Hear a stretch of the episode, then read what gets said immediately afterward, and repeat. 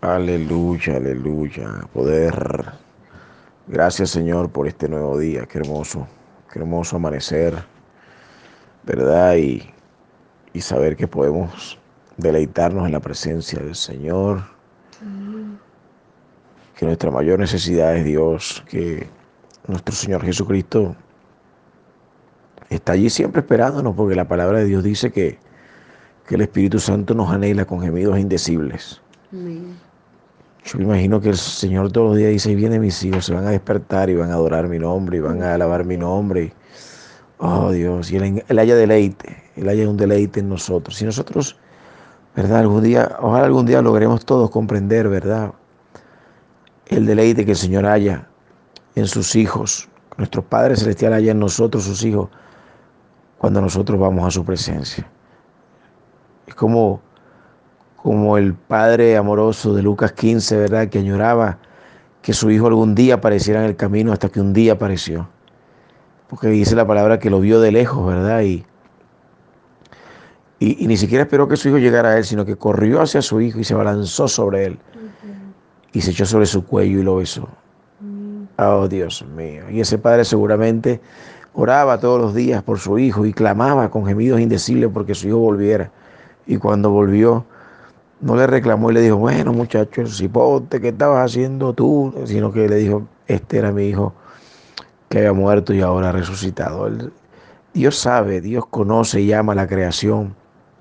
Dios nos ama y, y, y anhela que todos, ¿verdad? Procedamos a arrepentimiento y nos volvamos a Él. El único y verdadero Dios que sana, que liberta, que restaura, que, perdona, que ama y que nos hace nuevas criaturas por medio de su Hijo Jesucristo. Qué hermoso. Bien, bienvenidos todos. Hoy nos montamos en un nuevo tour, un nuevo paseo, una nueva, llámelo como usted quiera, pero es una es un gozo pasearnos por la palabra del Señor. Así que vamos a hacer un tour por el libro de la primera carta del apóstol Pablo a los Corintios. Una carta hermosa. Una carta escrita a la iglesia en Corinto, una iglesia que el apóstol Pablo funda en su tercer viaje misionero en el 55, 56 después de Cristo, ¿verdad? Y Pablo funda allí la iglesia, se queda como alrededor de un año y medio, 18 meses. Más del tiempo que estaba acostumbrado a quedarse. Nos damos cuenta de esto cuando le hemos hecho libro de Hechos, ¿verdad? Por allá Hechos 16, 15, 18. Y Pablo funda la iglesia en Corinto, ¿verdad? La deja, deja a Apolos a cargo de la iglesia en Corinto y se va a Éfeso. Y en Éfeso se empieza a recibir noticias, la iglesia en Corinto, que la iglesia pues estaba siendo afectada por, por la división, porque unos decían yo soy aquí, yo soy el otro. Quizá también por algunos pecados que estaban allí, quizá también por un poco de idolatría, porque acuérdense que Corinto, ¿verdad? Era una ciudad portuaria muy poderosa, eh, de, mucho comercio, muy imponente en estructura, en sus cosas, y muy idólatra también. Acuérdense que en, en Corinto adoraban a Afrodita, ¿verdad? Eh, y entonces, bueno, era una ciudad, pues, con mucho paganismo, mucha idolatría, ¿verdad? Y con mucha sabiduría también, de alguna manera, eh, sabiduría humana, ¿verdad? Con mucho espíritu de Grecia en ellos. Y sin embargo, Pablo, en el amor de Cristo, ¿verdad? Que estamos llamados todos a ver las diferencias y las falencias, no para atacar, sino para amar y restablecer y, y restaurar. Escribe esta hermosa carta, la primera carta a los Corintios, ¿verdad? Para tratar todos estos temas que les he mencionado anteriormente. Y le dice en la primera carta, dice Pablo, llamado a ser apóstol de Jesucristo por la voluntad de Dios y el hermano Sóstenes. Pablo dice algo hermoso, dice, yo soy llamado a ser apóstol por la voluntad de Dios. No estamos llamados a hacer otra cosa que no sea la voluntad de Dios en nuestra vida. Adoramos al Señor. Cuando Dios nos llama, y creo que todos hemos sido llamados por, por, el Señor Jesucristo, ¿verdad? Es por la voluntad de Dios, porque es la voluntad de Dios la que tiene que cumplirse en nuestra vida. Ya, nuestra, ya, no, ya no nuestra propia voluntad. O sea, ya no estamos, no fuimos criados para vivir como nos da la gana. Fuimos criados para vivir para el propósito de Dios. Y el hermano Sóstenes, bueno, Sóstenes estaba con Pablo, ¿no? Se, sugiere o se, o se estudia, ¿verdad? Que Sóstenes, que Pablo redacta la carta y Sóstenes es el quien la escribe. Pero la carta es autoría de Pablo. A la iglesia de Dios que está en Corinto, a los santificados en Cristo Jesús, es decir, a los apartados en Cristo, ¿verdad? Llamados a ser santos, llamados a ser apartados, a vivir en santidad, con todo lo que en cualquier lugar invocan el nombre de nuestro Señor Jesucristo, Señor de ellos y nuestro. Qué hermoso. Pablo le dice, ustedes están llamados a ser apartados, ustedes están llamados a, ser, a vivir en santificación, en santidad para nuestro Señor. Dice, gracia y paz a vosotros de Dios nuestro Padre y del Señor Jesucristo. Pablo siempre, fíjense que en, estos primeros tres eh, versículos, ¿verdad?, de esta carta, Pablo nombra al Señor Jesucristo por lo menos tres veces, haciendo hincapié de que es Cristo la cabeza de la iglesia. Cuidado con confundirnos de eso. Muchas veces el hombre tiende a idolatrar al apóstol, tiende a idolatrar al pastor, tiende a idolatrar al líder. No, no, no. Olvídese que el pastor, olvídese del líder, olvídese del apóstol. Ellos somos, somos, nosotros pastores somos siervos, esclavos de Jesús. No somos el centro de la adoración de la iglesia. Cuidado con eso. Somos apenas mozos que servimos el plato que el Señor nos ordena que sirvamos. Pero el centro de la iglesia, el que pagó el precio por la iglesia es Cristo. Cuidado con eso. Dice, gracias doy a mi Dios por siempre, por vosotros, por la gracia de Dios que os fue dada en Cristo Jesús. Otra vez vuelve a hablar de Cristo, otra vez vuelve a hablar de la gracia, otra vez vuelve a hablar de que todo esto es un favor inmerecido. Otra vez Pablo vuelve a decir a la iglesia, hey, no nos confundamos. Quien pagó un precio por, es Cristo, no nosotros. Adoramos al Señor. Verso 5 dice, porque en todas las cosas fuiste enriquecidos en Él, en Cristo, en toda palabra y en toda ciencia así como el testimonio acerca de Cristo ha sido, ha sido confirmado en vosotros. Es Cristo, dice.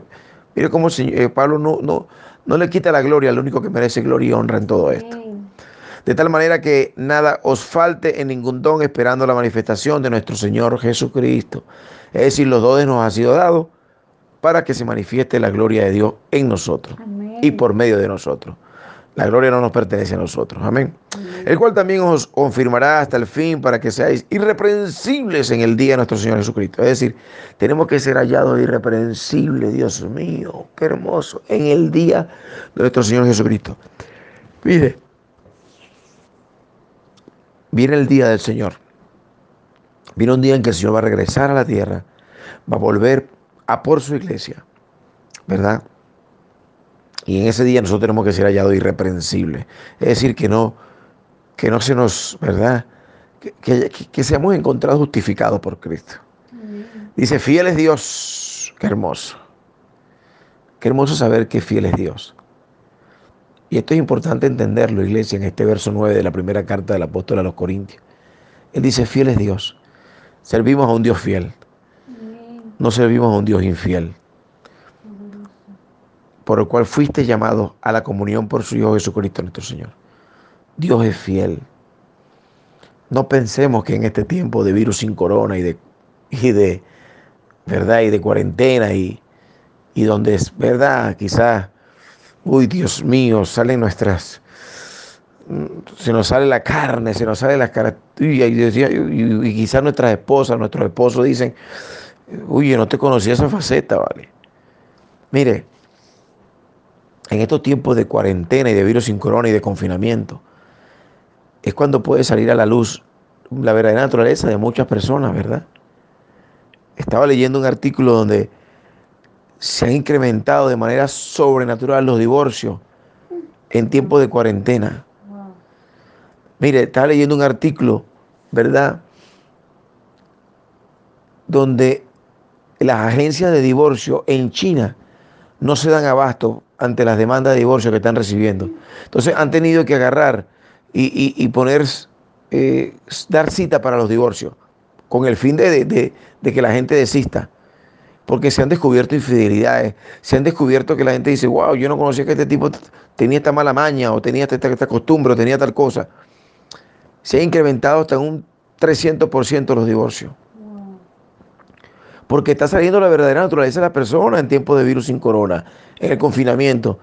Porque se ha descubierto que la gente, que algunos casos en China, gracias a Dios no pasa en ningún lugar de nosotros, ¿verdad? Porque tenemos a Cristo, ¿verdad? Estamos hablando de hogares sin Cristo. Quizás, ¿verdad? Por eso hay que predicar a Cristo, porque Cristo llega a los hogares en este tiempo de virus sin corona. Y estaba leyendo que, la gente, se hizo un estudio de por qué. Mira esto, ¿verdad? Y perdóname que me detengan este paréntesis rapidito. Se hizo un estudio de por qué el incremento de divorcio y se descubrió que los matrimonios en China solamente se hablaban 10 segundos al día. Pero que ahora como tienen que hablarse todo el día, durante las 24 horas porque están juntos, entonces no, no, no, no se comunicaban. Adoramos al Señor. Comuníquese con su matrimonio, comuníquese con su esposa. Dígale qué bella estás, mi amor. De verdad que este confinamiento eh, nos ha servido para, darme cuenta de lo hermosa que tú eres. Amén. Gracias, mi amor. Adoramos al Señor. Bueno, hice este paréntesis, ¿verdad? Porque el Señor lo puso en mi corazón, perdóneme si me salí un poco de lo que estamos hablando, pero tiene que ver mucho porque eh, estamos llamados a tener comunión en Cristo. Amén. ¿Verdad?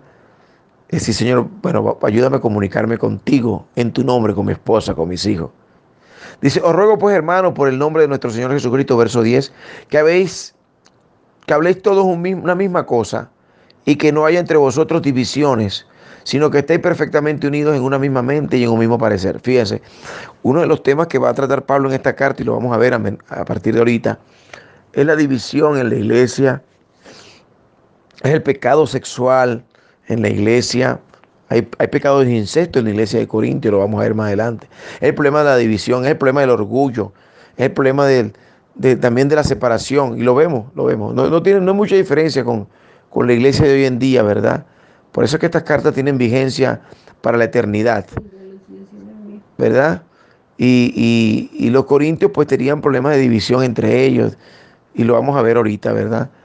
Dice por eso Pablo le dice, bueno hermanos, que no haya división entre, no haya división entre vosotros, sino que estéis perfectamente unidos en una misma mente y en un mismo parecer. Porque he sido informado, y no es chisme, Pablo dice, no, es chisme, es importante que se informe siempre la autoridad de los, problemas que padece la iglesia. Porque la autoridad es responsable de la iglesia. Eh, los pastores, nosotros los pastores, vamos a dar cuenta de las iglesias. Y no es que los hermanos sean chismosos, ah, mira, al pastor le dijeron que nosotros estamos peleando. No, no, no está bien que se informe. ¿Por qué? Porque hay que atacar los problemas que hay en la iglesia. Porque Cristo va a venir por una iglesia sin mancha ni arruga. Amén. Adoramos al Señor. Y a los problemas, no a las personas. Nosotros no vemos a las personas, vemos las situaciones que se están desarrollando para atacarlas, ¿verdad? Y no atacamos a las personas, atacamos los problemas. Porque he sido informado acerca de vosotros, hermanos míos, por los de Cloé, que hay entre vosotros contienda Quiero decir que cada uno de vosotros dice, yo soy de Pablo, y yo de Apolo, y yo de Cefas, que es Pedro, ¿verdad? Y yo de Cristo. Bueno, así a veces pasa en la iglesia. Cuando la iglesia no ve a Cristo, sino que ve al hombre, empieza a tomar parte de algunos sectores y algunas divisiones. No, no, no, yo soy del líder tal. Apolo era un líder, ¿verdad? El pastor, porque Pablo había dejado a Apolo como pastor.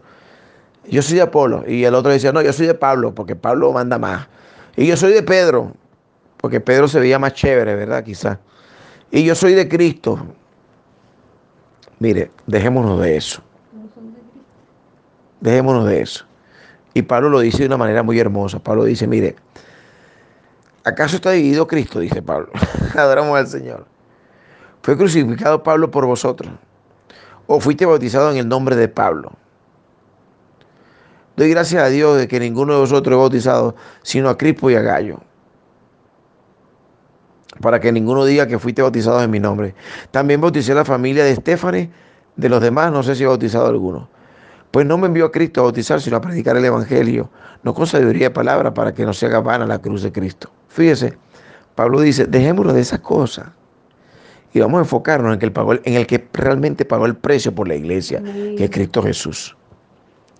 Dejémonos de tontería, dice Pablo. Las divisiones no bendicen, iglesia del Señor. No estamos para estar en, división, estamos para, para darle, ¿verdad?, unión en Cristo. Unámonos en Cristo.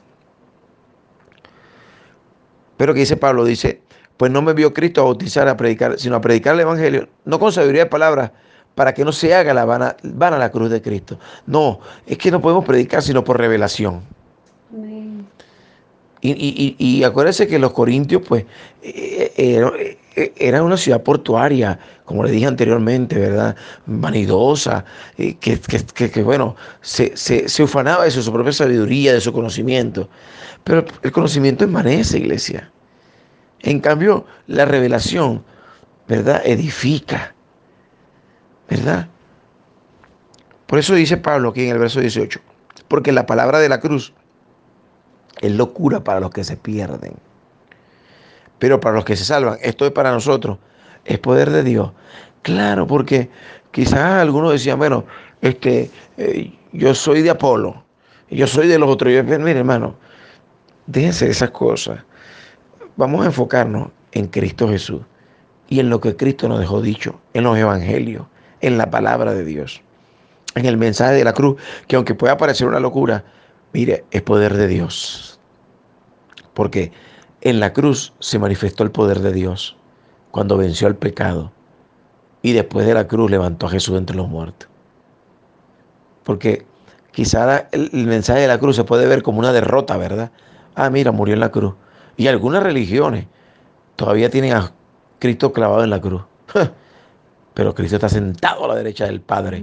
Cristo está, eh, toda autoridad me ha sido dada, dijo Jesús en el cielo y en la tierra. Es decir, que el, mensaje de la cruz es poder de Dios. Entonces dice aquí, pues está escrito, destruiré la sabiduría de los sabios, así es, y desecharé el entendimiento de los entendidos. ¿Dónde está el sabio? Pregunta. ¿Dónde está el, el escriba? ¿Dónde está el disputador de este siglo? ¿No ha enloquecido Dios la sabiduría del mundo? Ahí está, qué hermoso. ¿Sabe por qué? Porque el mundo no podía entender el levantamiento entre los muertos de Cristo. La resurrección es algo tan poderoso que le voló el entendimiento a los más sabios, los más entendidos, los más eruditos, los que, se daban, que se daban sabios en su propia opinión o en su propio conocimiento. Pues ya que en la sabiduría de Dios el mundo no conoció a Dios mediante la sabiduría, agradó a Dios salvar a los creyentes por la locura de la predicación. ¿Y qué predicamos nosotros? Por la resurrección de Cristo.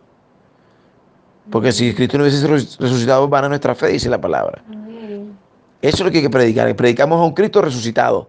Predicamos a un Dios que levantó a su Hijo de los muertos por medio del Espíritu Santo.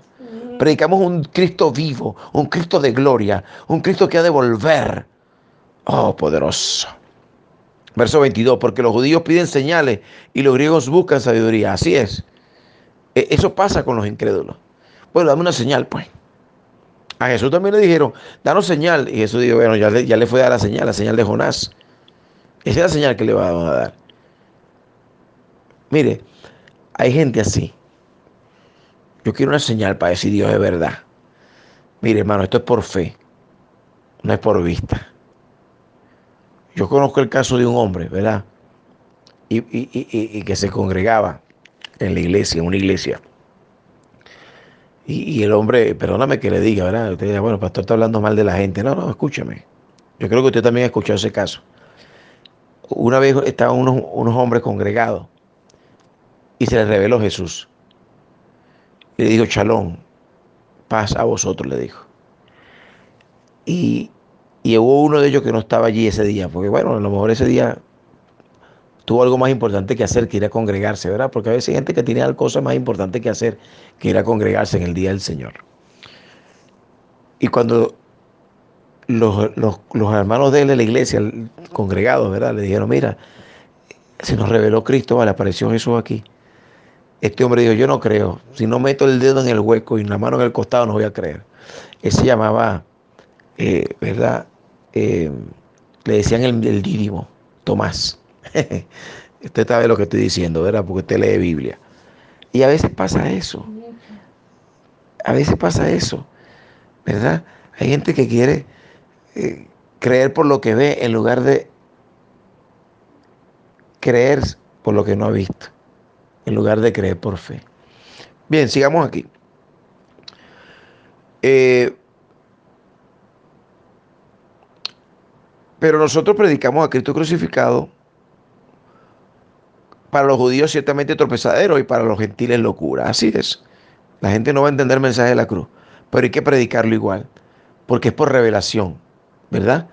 Más para los llamados, así judíos como griegos, Cristo poder de Dios y sabiduría de Dios. Es decir, mire hermano, si usted cree o no cree, Cristo es real. Adoramos al Señor. O sea, para los llamados, o sea, es decir, para, para los que creen, ¿verdad? Porque muchos son, son los llamados y pocos los escogidos. Así judíos como Cristo es poder de Dios y sabiduría de Dios. Porque lo insensato de Dios, ay Dios mío, esto está poderoso. Lo insensato de Dios es más sabio que los hombres. Y esto es importante que lo entendamos. Porque muchas veces el hombre intelectual, el hombre que, que ha recibido mucho intelecto, pues tiende a envanecerse en su propio conocimiento, ¿verdad? Pero lo insensato de Dios es más sabio que esa sabiduría. Y lo débil de Dios es más fuerte que los hombres. Por eso dice la Biblia, diga, el débil fuerte soy. Pues mira, hermano, pues mira, hermano, dice Pablo, versículo 26, primera carta del apóstol a los Corintios. Pues mira, hermano, vuestra vocación, que no soy muchos sabios según la carne, ni muchos poderosos, ni muchos nobles, sino que lo necio del mundo cogió Dios para avergonzar a los sabios. Y lo débil del mundo cogió Dios para avergonzar a los fuertes. Bueno, Pablo está diciendo, bueno, ustedes tienen mucha sabiduría, tienen mucho conocimiento, pero, pues bueno, a lo mejor, pues, es este hermanito que tiene que predicarle, ¿verdad? Y a lo mejor, porque a veces decimos, bueno, ¿de dónde salió este hombre? ¿Verdad? Si este hombre eh, no tiene ningún estudio, a lo mejor no tiene ninguna instrucción, aunque Pablo sí tenía, cuidado, ¿verdad? Pablo tenía, y después lo vamos a ver más adelante, ¿verdad? Como Pablo en la segunda carta a los Corintios le dice, un momentico, hermano, yo tengo mis pergaminos, tengan cuidado. Pero lo que quiere decir Pablo es que muchas veces eh, no tenemos por qué fijarnos eh, en los pergaminos de la gente, sino en la palabra de sabiduría que el Señor, por su misericordia, ha puesto, ¿verdad? en la boca de la persona. Porque a veces en el mundo hemos, nos hemos acostumbrado a que si la persona tiene un PhD o tiene un doctorado, tiene esto, tiene lo otro, sí está autorizado para enseñarme. Y entonces trasladamos ese concepto, ¿verdad?, de conocimiento humano a la iglesia. Y a veces decimos, bueno, ¿y dónde se graduó este pastor? ¿O, o de dónde saliste tú? ¿O, ¿Verdad? Y no debemos caer en eso. Si Dios lo escogió, bueno, Dios sabrá por qué lo hizo. Pero aquí la Biblia nos dice que lo vil y menesteroso del mundo y menospreciado escogió Dios para avergonzar a los sabios. Y dice, y lo vil del mundo y lo menospreciado escogió Dios y lo que no es, para deshacer lo que es. Uy, poderoso. A fin de que nadie se jacte en su presencia. Es decir, ¿por qué Dios lo hizo? Bueno, para demostrarnos que el poder está en Dios y no en nosotros. Uf, poderoso.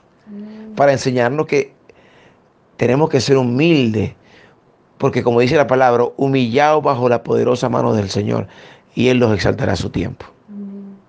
Para demostrarnos que el poder está en Dios, en su Espíritu Santo, y no en nosotros. Uy, Dios mío, para mantenernos humildes y que no nos exaltemos y que no nos, ¿verdad?, vanagloriemos a nosotros mismos. Qué hermoso. Aquí dice, a fin de que nadie se jacte en su presencia. No podemos jactarnos en la presencia de Dios. No podemos llegar un día y decir, oh Señor, gracias por eso, menos mal que me escogiste a mí, porque de verdad, uy Dios mío, si hubieras escogido a nuestros hermanitos que están perdidos, no, no, no, no, no, no, dejémonos de eso. Señor, reprenda al diablo. Padre, Señor, renunciamos a toda vanidad, renunciamos a todo orgullo, renunciamos a todo conocimiento, renunciamos a toda vanagloria, renunciamos a todo engreimiento. Fuera todo eso en el nombre de Jesús. Perdónanos, Señor. Dice el verso 30 mas por él estáis vosotros en Cristo Jesús, por Cristo, el cual nos ha sido hecho por Dios sabiduría, ahí está, la sabiduría es la de Dios. Justificación, es decir, justificas a Cristo. Santificación, es decir, santificas al Señor. Y redención, Él fue el que nos redimió. ¡Ay, poderoso! Cristo es todo para ti. Diga, diga allí, diga allí donde tú estés. Cristo es todo para mí, Señor, tú eres todo para mí. Tú para mí eres sabiduría, eres justificación, eres santificación y eres redención. Para que, como está escrito, el que se gloría, gloríese en el Señor. Es decir, no nos vamos a gloriar en nosotros, vamos a gloriarnos en lo que Cristo hizo. En el nombre poderoso de Jesús. Que el Señor nos bendiga y nos guarde. Que el Señor haga referencia a otros de nosotros. Que el Señor tenga a nosotros misericordia. Alce sobre nosotros su rostro y, haya en nosotros paz. Y deje en nosotros paz. Y que el ángel de Jehová campe en nosotros y nos defienda de ahora para siempre. Y recuerde, Dejemos las divisiones dentro del cuerpo de Cristo. Dejemos de estar creyendo la mentira del enemigo, que si soy de este, que si soy del otro, que si aquella doctrina es buena, que si... No, no, mi hermano, Cristo fue el que murió, Cristo fue el que resucitó. Aunque sea locura el mensaje de la cruz, bueno, que sea, que sea revelación para nosotros y entendamos que no tenemos que gloriarnos en nuestra propia opinión, sino gloriarnos en Cristo Jesús, Señor nuestro, porque en Cristo hemos sido hechos, ¿verdad? Como dice esta hermosa carta, sabiduría, justificación, santificación y redención. Porque Cristo es sabiduría. Cristo justifica, Cristo santifica y Cristo fue el que nos redimió de la muerte eterna y nos redimió del pecado y nos dio salvación y vida eterna en el nombre de su Hijo amado Jesucristo. Así que, Iglesia del Señor, recuerda, no es tiempo de pelear, no es tiempo de división, es tiempo de buscar la unión en el amor de Cristo y buscar la santificación en Cristo Jesús. Dios le bendiga.